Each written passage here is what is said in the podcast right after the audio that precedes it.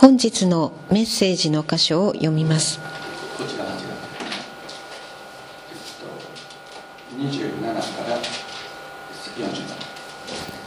本日のメッセージの箇所を読みます。本日のメッセージの箇所は使徒の働き第21章27節から40節まで。聖書は後ろの方新約聖書の273ページになります。使徒の働き第21章27節。ところがその7日がほとんど終わろうとしていた頃アジアから来たユダヤ人たちはパウロが宮にいるのを見ると全群衆を煽り立て彼に手をかけてこう叫んだ。イスラエルの人々手を貸してください。この男はこの民と立法とこの場所に逆らうことを至るところで全ての人に教えているものです。その上ギリシア人を宮の中に連れ込んでこの神聖な場所を汚しています。彼らは前にエペソ人トロピモが町でパウロと一緒にいるのを見かけたのでパウロが彼を宮に連れ込んだのだと思ったのである。そこで町中が大騒ぎになり人々は殺到してパウロを捕らえ宮の外へ引きずり出した。そして直ちに宮の門が閉じられた。彼らがパウロを殺そうとしていた時エルサレム中が混乱状態に陥っているという報告がローマ軍の千人隊長に届いた。彼は直ちに兵士たちと百人隊長たちとを率いて彼らのところに駆けつけた。人々は千人隊長と兵士たちを見てパウロを撃つのをやめた。千人隊長は近づいてパウロを捕らえ二つの鎖につなぐように命じた上パウロが何者なのか何をしたのかと尋ねた。しかし群衆が命名勝手なことを叫び続けたのでその騒がしさのために確かなことがわからなかった。そこで千人隊長はパウロを兵営に連れて行くように命令した。パウロが階段に差し掛かった時には群衆の暴行を避けるために兵士たちが彼を担ぎ上げなければならなかった。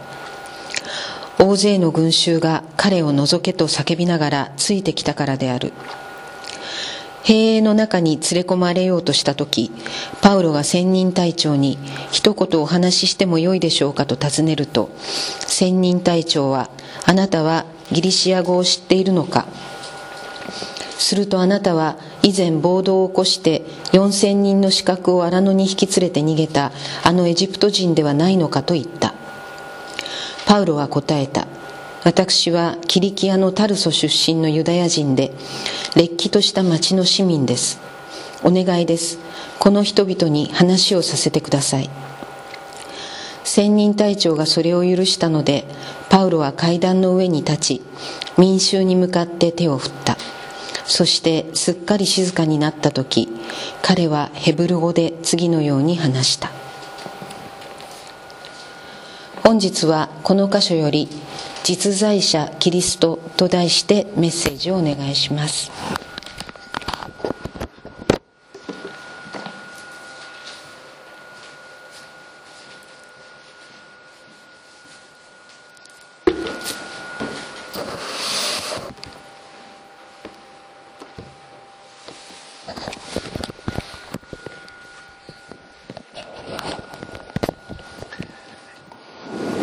リストの福音は、平和の福音であります。平和というのは平和があるところにそこに秩序があります。秩序を失わせようとする働きそれは暗闇の働きであるということを私たちはこの最近の世界情勢を見ても非常にそれは実感として分かることであろうと思います。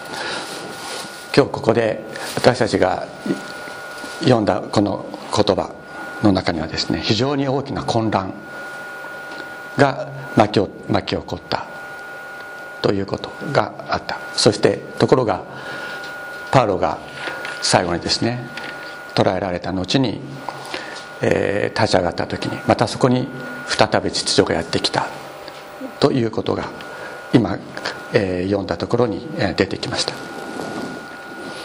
混乱と秩序。それはまさに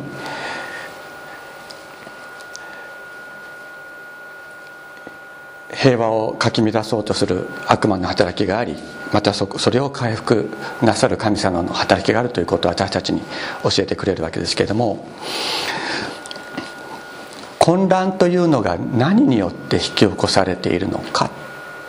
ということを私たちは今日のこの箇所から学ぶことができると思います。それは今日私が特に今日の箇所からその混乱を引き起こすものそして混乱の中に混乱を鎮めてそこに秩序を与える神様の恵みというのはどういうところにあるのかということを今日の箇所からですねあるあの28節をですね取り上げて共に考えてみたいと思います。ここにですね「この民立法この場所」という言葉があります。先週からの続きで話をしますと、えー、パウロは、えー、エルサレム教会とギリシャ人の教会との間にある溝壁それを取り除くためにまたエルサレム教会の中にある内部分裂対立を癒すために自分の命を懸けてエルサレム教会に登っていきました。そしてその働きがは祝福されてそれらの壁また溝が取り除かれた。その働きの最後の日ですねに彼は捉えられるということになるわけです、まあ、ここに書いてある通り、えー、パウロがギリシャ人、まあ、エペソ人の、えー、トロピモ神殿の中神殿の中特にあのユダヤ人男性しか入ってはいけないところに、えー、連れ込んだというふうに誤解されてですねそして捕らえられたということになるわけですがそこで群衆を煽った人たちというのはどういう人たちだったかというとアジアから来たユダヤ人たちというふうに言っています。でアジアから来たユダヤ人たちというのはどういう人たちかというとアジアからですね、まあ、アジアというのは今今のトルコですがアジアからパウロを殺すためにですねパウロを暗殺するためにずっとパウロの後を追ってやってきた人たちであります。で彼らはまあこう叫んだと言います。イスラエルの人々手を貸してください。この男はこの民と立法とこの場所に逆らうことを至る所で全ての人に教えているものです。その上ギリシャ人を宮の中に連れ込んでこの神聖な場所を汚したと言ったわけですね。でこの後半の部分ギリシャ人を宮の中に連れ込んでこの神聖な場所を汚したというのはそれは誤解だった。ということであります。しかしその前の部分この男はこの民と立法とこの場所に逆らうことを至るところで全ての人に教えているものですというのは言い方にもよるけれども全く嘘とは言えない訴えであったわけですね。全く嘘だとは言えないものであった。つまりイスラエルの人たちはこの民アブラハムの子孫であるイスラエルだけが救われる。と信じていた。また立法を守ることによって救われると考えていた。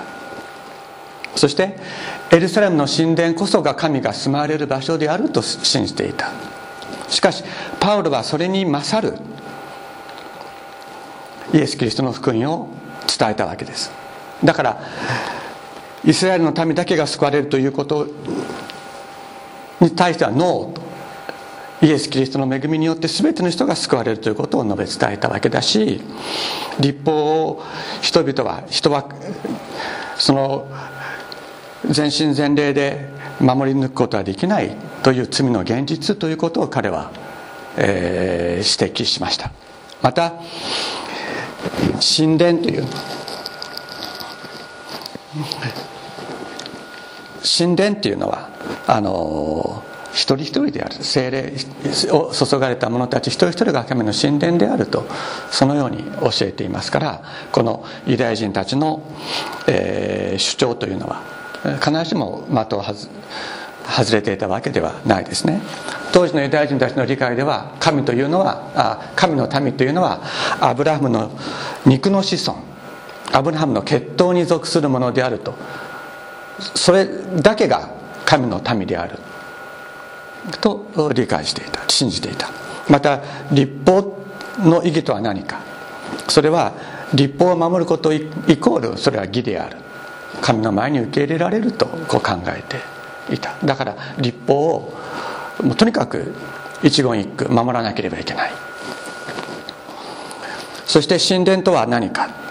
それは神が住む場所だと言っています。ただねあの注意しなければいけないんですけど神様は一度も神殿作れっておっしゃったことはないんです。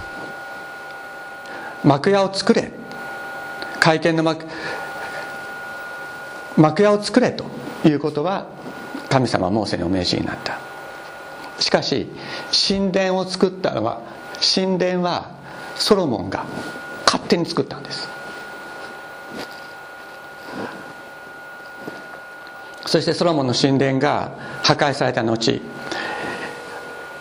バベの報酬から帰ってきた人たちはソロモンの神殿を復興させようとして神殿を作りました。もちろん神殿を復興させるということは神を礼拝する民としてのイスラエルのアイデンティティを思い起こさせるために必要であったという部分は確かにそれはありました。礼拝を本当に大事にするということを知るために神殿を建てるということが必要だった時期があったことはそれは否定しえない。しかし神様は神殿を作れとおっしゃったことはないんです。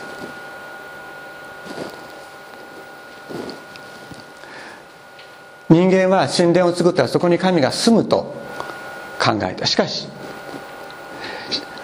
神殿を作ったソロモンでさえあなたがあなたはここにお住みになるわけでないというふうな苦しい言い訳をしているわけです。ところがこの当時のイスラエルの人たちはこの神殿こそが神が住む場所である。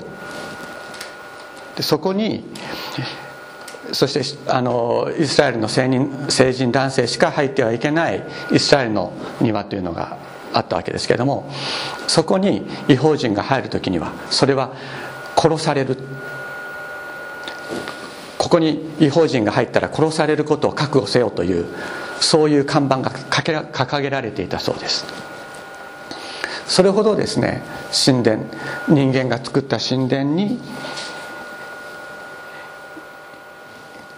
自分たちが勝手にですね意味を付け加えていた。それがユダヤ人の理解であったわけです。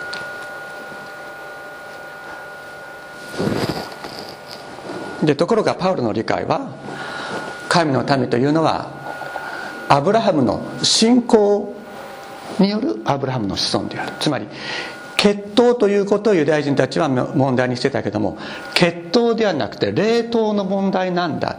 霊の血統ですね霊統。霊の霊に霊アブラハムの霊統を継ぐ者こそ神の民なんだ。ということをパウロは理解した。でそれは精霊によって新しくされることによってそうなるんだ。そそれが与えられるんだと言います。でまた立法の意義とは表面的に立法を守るということはことによっては義とされないと彼は言ったのです。彼は行為においては完全に立法を自分守ってたというふうに思ってたわけです。でも表面的に行為として立法を守ることによって義とされない。なぜならば自分の心の中には立法を頑張って守らなければいけないという思いがある。頑張って立法を守らなければいけないという思いそのものが立法から自分の心が離れていることの証拠である。つまり自分は心の底から立法を喜んではいないのだ。だからこれによっては救われないということは彼は自覚しまたみんなにそうだよねというふうに教えたわけです。また神殿の意義それはキリスト者一人一人が神の神殿なんだ神の宮なんだ精霊の宮だということを彼は教えてやまなかった。だからここでアジアから来たユダヤ人たちがパウロを捕らえ捕らえ捕らえて民を混乱状態に陥れたその言葉の半分はですね決して間違ったものではないわけですね。あなた方が言ってるのは間違いであるとはパウロは言わなかったはずだと。間違ってるとは言わなかったと思います。あなた方が言う通りだ。しかし新しい時代がやってきた。イエス・キリストによって新しい時代がやってきたということを彼は、教える告白するわけです。まあまあ今日の話のまとめはこれになるわけですけれどもちょっと詳しく聖書を開きながら見ていきたいと思います。ローマ人の手紙の8章14節。神の御霊に導かれる人は誰でも神の子供だ。誰でも。誰でも。神の御霊に導かれる人は誰でも神の子供だ。神の民だ。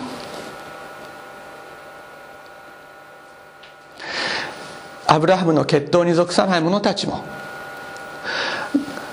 神の御霊に導かれる人は誰でも神の子供なんだ。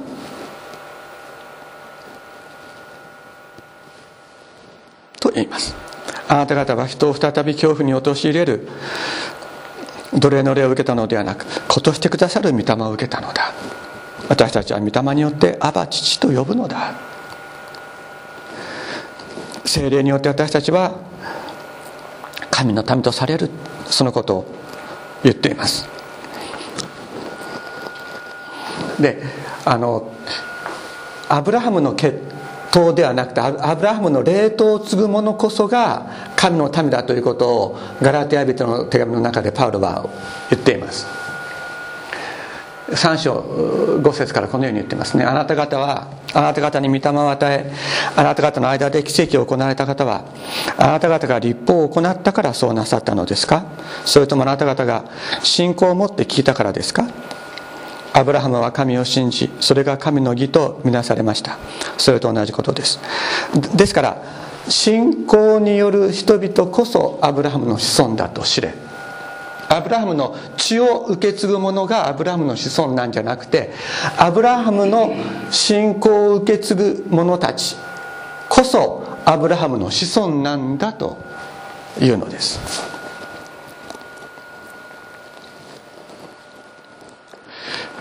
聖書は神が違法人をその信仰によって義と認めてくださることを前から知っていたのでアブラハムに対しあなたによって全ての国民が祝福されると前もって福音を告げたのです。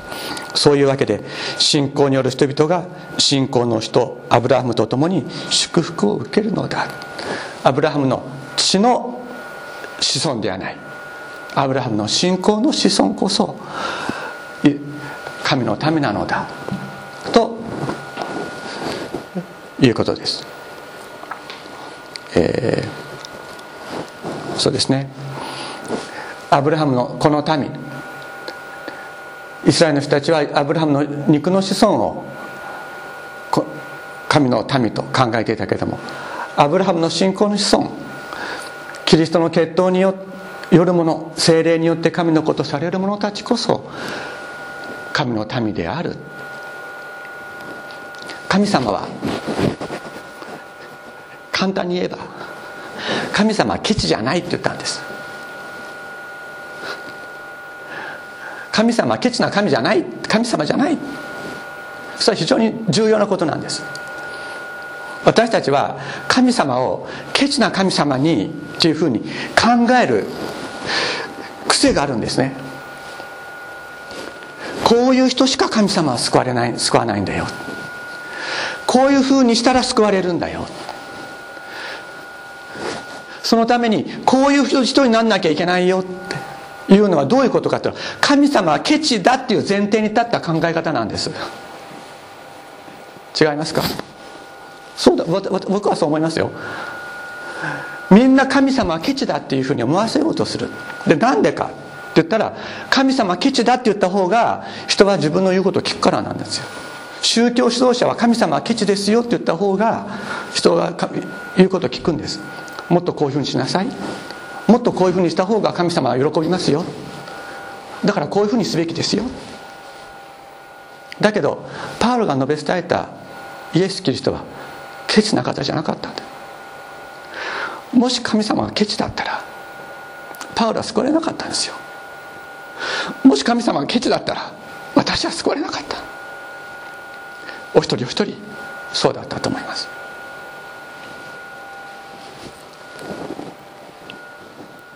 そして神殿ということに関してかそうです。そして、えー、神殿ということについてはこういうふうに言ってますね。第一第一コリントの中で。3章16節。あなた方は神の神殿であり神の御霊があなた方に宿っておられることを知らないのですか？もし誰かが神の神殿を壊すなら神がその人を滅ぼされます。神の神殿は聖なるものだからです。あなた方はその神殿だ。あなた方は尊いんだよ。と言ったのです。さてこのコリント教会どういう問題があったか。教会の中に分裂がありました。教会の中で教会員同士が裁判するようなそういう仲違いがありました。争いがありました。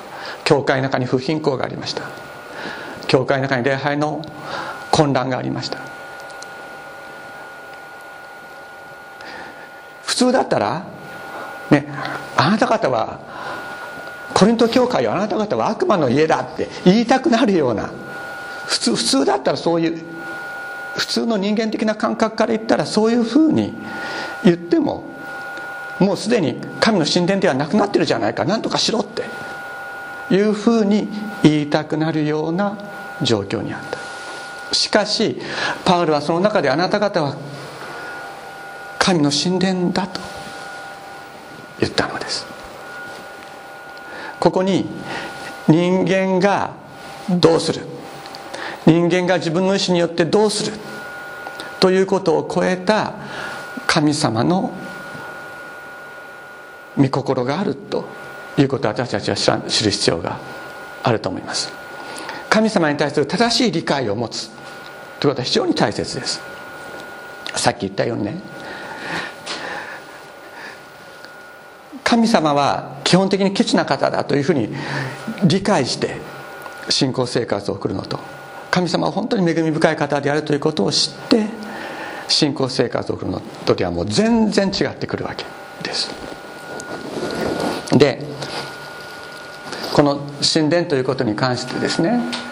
礼拝する場所は一体どこか。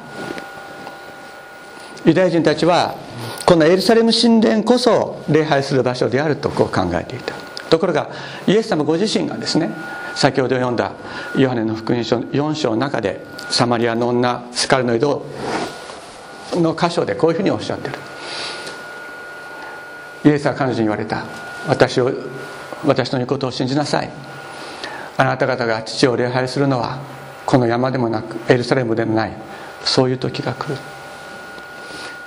この山っていうのはゲリジミあのサマリアサマリにサマリアにあった、えー、神殿ですね。サマリアの人たちはサマリアサマリアの山こそ神を礼拝する場所である。なぜかと言ったら、えー、出エジプトをした後約束のうちに入った時に彼らはここで礼拝を捧げたからです。イスラエル人たちは最初のサマリアの地でですね礼拝を捧げたんです。そこで神様の祝福に入るかそれとも呪いに入るかという選択をして祝福に入ることを選んだのがサマリアだったんです。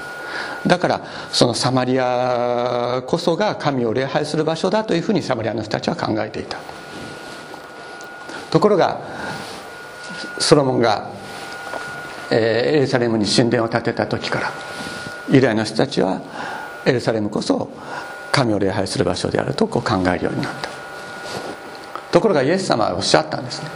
あなた方が父を礼拝するのはこのサマリアでもなくエルサレムでもないそういう時が来る。救いはユダヤ人から出るのですから私たちは知って礼拝していますがあなた方は知らないで礼拝して誰を礼拝するかよくわからないで礼拝しているというふうにおっしゃった。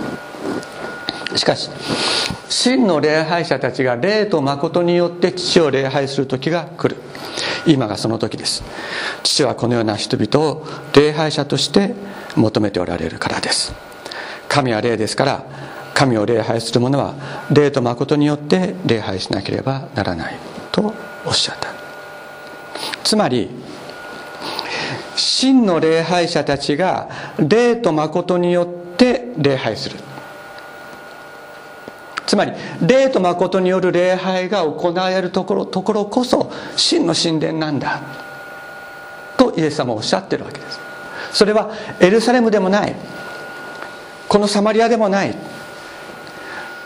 A という場所 B という場所 C という場所ということではない。あなたがいるところ。あなたが霊と誠によって礼拝をする。そここそがまさに礼拝の場神殿なのであるとイエス様はおっしゃったのです。じゃあそれはどういうふうにしてそれが可能になるのか。霊神を礼拝する者は霊と誠によって礼拝しなければならないって言われたからうんじゃあ霊と誠によってじゃあ一生懸命今日から霊と誠によって礼拝しましょうって言ってできるかそれは難しいですね。できないと思います。これはですねあの精神集中してとかですねあのそういう意味ではないですよね。心からという意味でもない。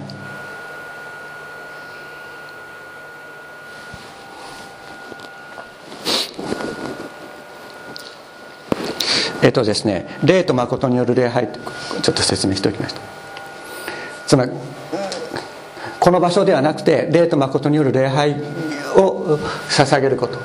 それが、えー、パウロイエス様によって始められパウロが述べ伝えた礼拝だったわけですがこの信仰っていう言葉あのさっきあの信仰アブラハムの信仰の子孫ということを言いましたけどもこの信仰という言葉はヘブライ語でエムナーっていうんですね。エムナー。でエムナーっていうのは M と N が入ってるんですけどアーメンも M と N が入ってるでしょ。このヘブライ語とかそのアラビア語のようなセム系の言葉っていうのは子音が基本的な意味を表すんです。同じ意味を表すんです。子音が同じだったら母音が違っても基本的に同じ語根って言ってですね中心的な意味を持つんです。だから信仰という言葉とアーメンという言葉は基本的に同じ意味を持つんです。でアーメンっていうのは真実という意味なんですけどもこの真実という言葉はこのヘブライ語ではエメットっていう言葉がやはりあるんですがこれも同根語というふうに言われている。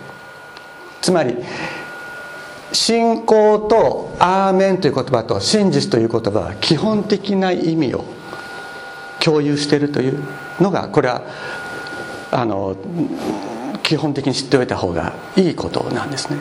だからということは信仰っていうのは真実実体に基づくものだというのが聖書の理解。なんです。だから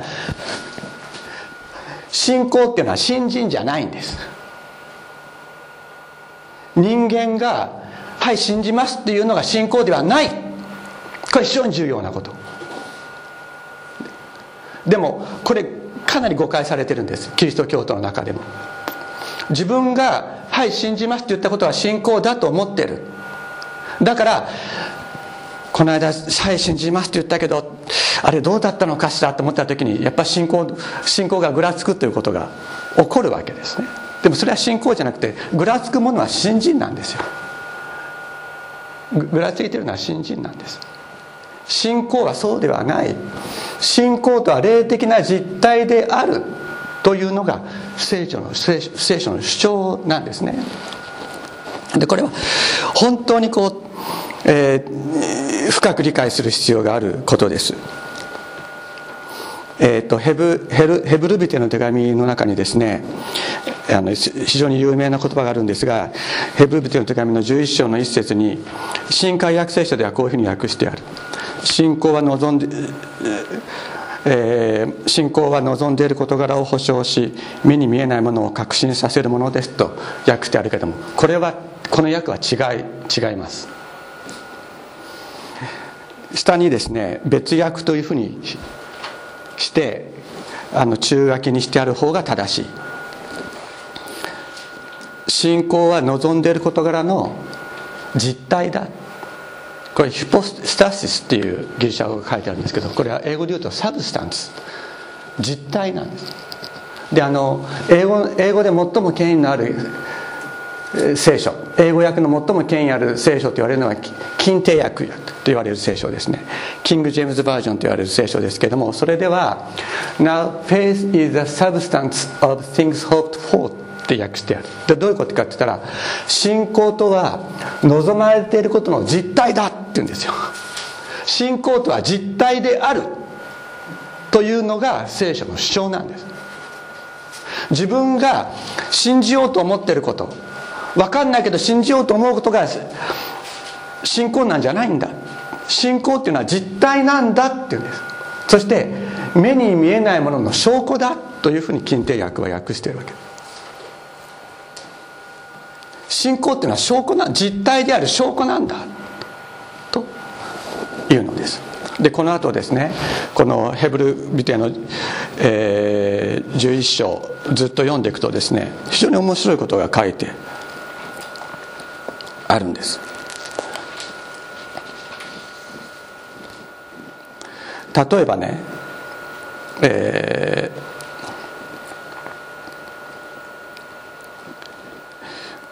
あの10、えー、じゃあ11節。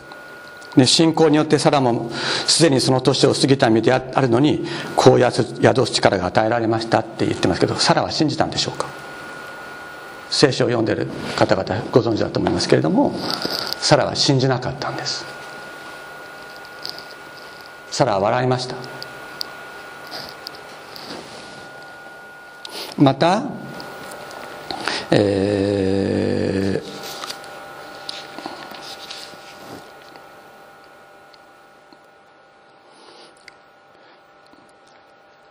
えー、っとどこに行きますかね？あさそうそう31節。信仰によってえー、遊女ラハブは偵察に来た人たちを穏やかに受け入れたので不従順な人たちと一緒に滅びることを免れました。エリコに住んでいた遊女ラハブは信仰を持っていたか？持ってないです。いわゆる信仰イスラエルの信仰を持ってたかって持ってないです。でここで信仰によってというふうに言われてるのはそれぞれの人たちが信じたからということではないですね。信仰という実態が働かれたのだというふうに聖書は言ってるんです。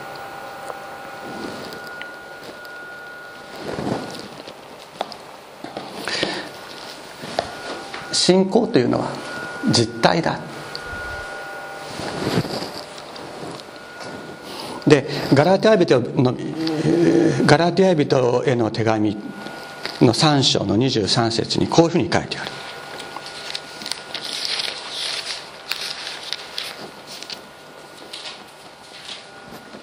3章23節。信仰が現れる以前には私たちは立法の監督に置かれ監督のもとに置かれ閉じ込められていましたがそれはやがて示される信仰が現れるためでしたって書いてある。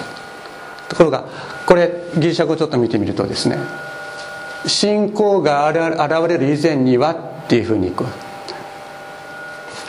テンピスティーンってこれ英語で言ったら The Faith です。ね定冠詞がついてる。この信仰。つまり実体としての信仰が現れる前。信仰が現れるって言い方すること自体が面白いでしょ。信仰っていうのは人間が信じようと思うことではなくて信仰という実体が現れてそれが人間に与えられた。人間の前に現れたんだ。ということを聖書は言ってるわけなんです。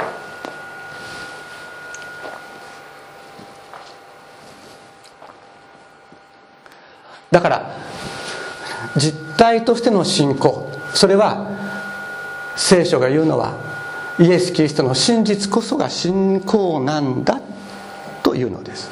先ほども言ったように信仰という言葉と真実という言葉アーメンという言葉イエス様はよく言われた。アーメンアーメン私はあなた方に言います。とよく言われた。イエス・キリストの真実こそが実体としての信仰として現れたんだ。で我々はその信仰によって救われるんだというのが聖書私たちに語りかけることです。だからね日本日本語で言うそのイワシの頭も新人からとかって言うじゃないですか。でそういったような意味で人間がじゃあ信じてみようと思って信じるということではなくて信仰が現れたから救われたんだってパウロは言うんです。信仰が現れたから私たちは救われたんだって言うんです。ここに私たちが救われる基盤があるんです。パウロはパウロは自分が自分は頑張って信じたからイエス様に出会った。そんなことは絶対なかった。彼はユダヤ人たちを捕まえるためにダマスコに行く。そのダマスコの場外でイエス様に出会いました。まさにイエス・キリストが自分に現れたんです。その時に彼は信仰とは何かということが分かった。イエス・キリストが自分に真実を持って現れてくださった時に信仰とは何かが分かる。まさに信仰とはイエス・キリストの真実である。彼はそのことを語ってやまなかったんです。だから立法ではなく信仰であると彼が言う時に立法を一生懸命守る。また一生懸命自分で信じるということでもないって彼は言うんです。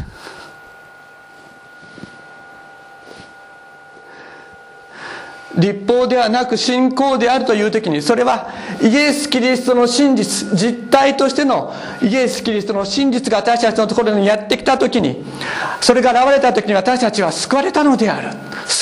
このイエス・キリストの真実に触れる時に救われるんだということを彼は語ったんです。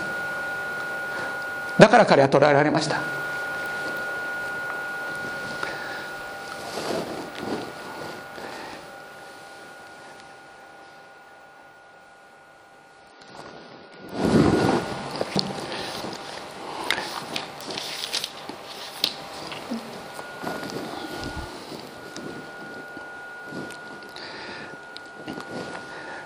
のパウロの信仰というのは非常に深く深くイエス・キリストの前で深く祈ってそしてこの理解にイエス・キリストに出会ったこと出会った個人的な経験とそれから旧約聖書が約束していること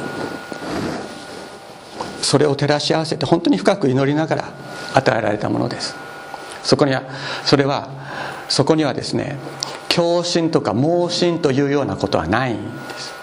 本当に深く理性の上に信与えられた信仰を理性で本当に深く深く吟味することによってこのような結論に彼は達しているわけですね。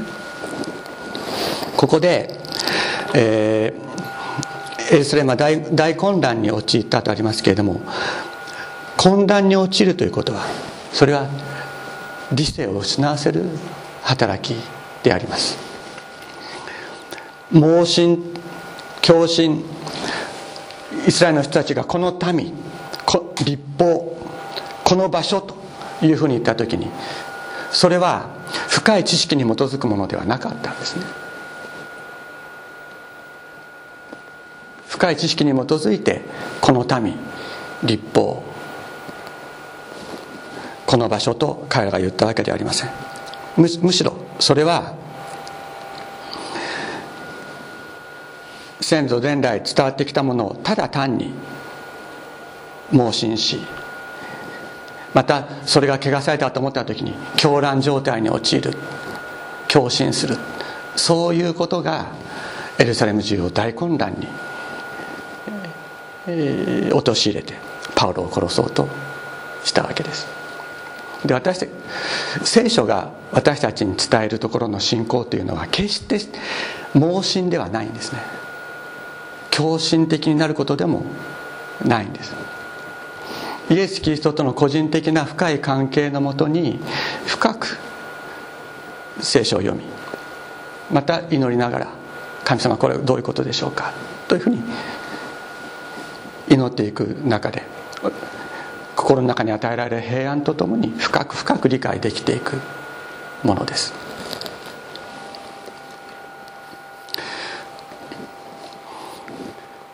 今日私が皆さんにあの知っていただきたいことは信信仰ということは一生懸命信じるということではないということです。実在者であるイエス・キリスト。実在者であるイエス・キリストの真実こそが私たちにとっての信仰なんだということです。だから僕たちは安心してお任せすることができるんです。信仰ということはお任せする相手がいるということです。お任せする相手がいる。本当の真実の方がいる。この方に任す任せて大丈夫だということを私たちが本当に心の奥底で本当に納得することなんです。本当に心の奥底で納得する。なぜ納得できるか。イエス様が私たちのそばにやってきて心の中の虚しさを満たしてくださるからです。私たちの心の中にある痛みを癒してくださるからです。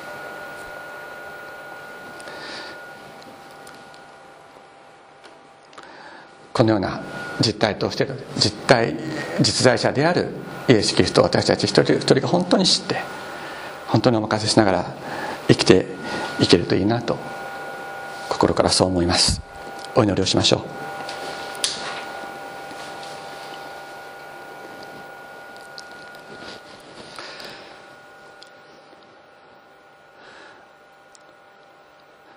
天のお父様今日も聖書の言葉を通して教えてくださったことを感謝いたします。イエス様私たちの信心は揺れます。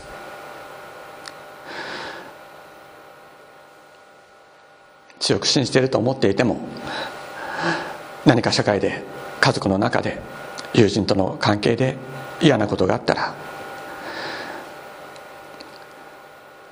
悪い思いにすぐに満たされてしまうようなそんな揺れを動く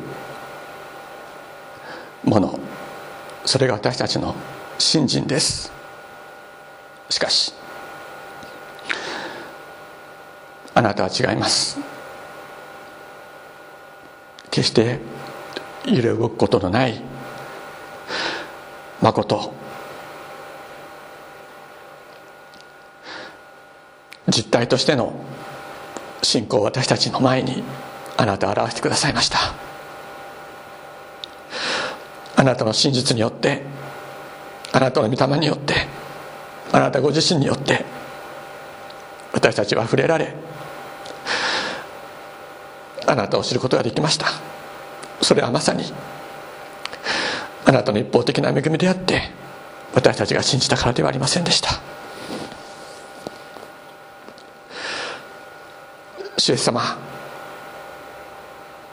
そのことを私たち本当に深く心の奥底に知ることができるように今一度お導きください。どうぞ内側から強めてあなたに本当に日々深く信頼してお任せして生きていくことができるように助けてください。天のお父様どんなに私たちの思いが揺れても決して揺れることのないあなたがそばにいてくださることを私たち日々告白しながら希望を告白しながらあなたを告白しながら生きていくことができますようにお導きください。そして全ての災いから私たちを守りあなたの永遠の道へと歩ませてくださいますようにお願いいたします。感謝して尊いイエス様の皆によってお祈りします。アーメン。しばらくそのままお祈りをする時を持ちましょう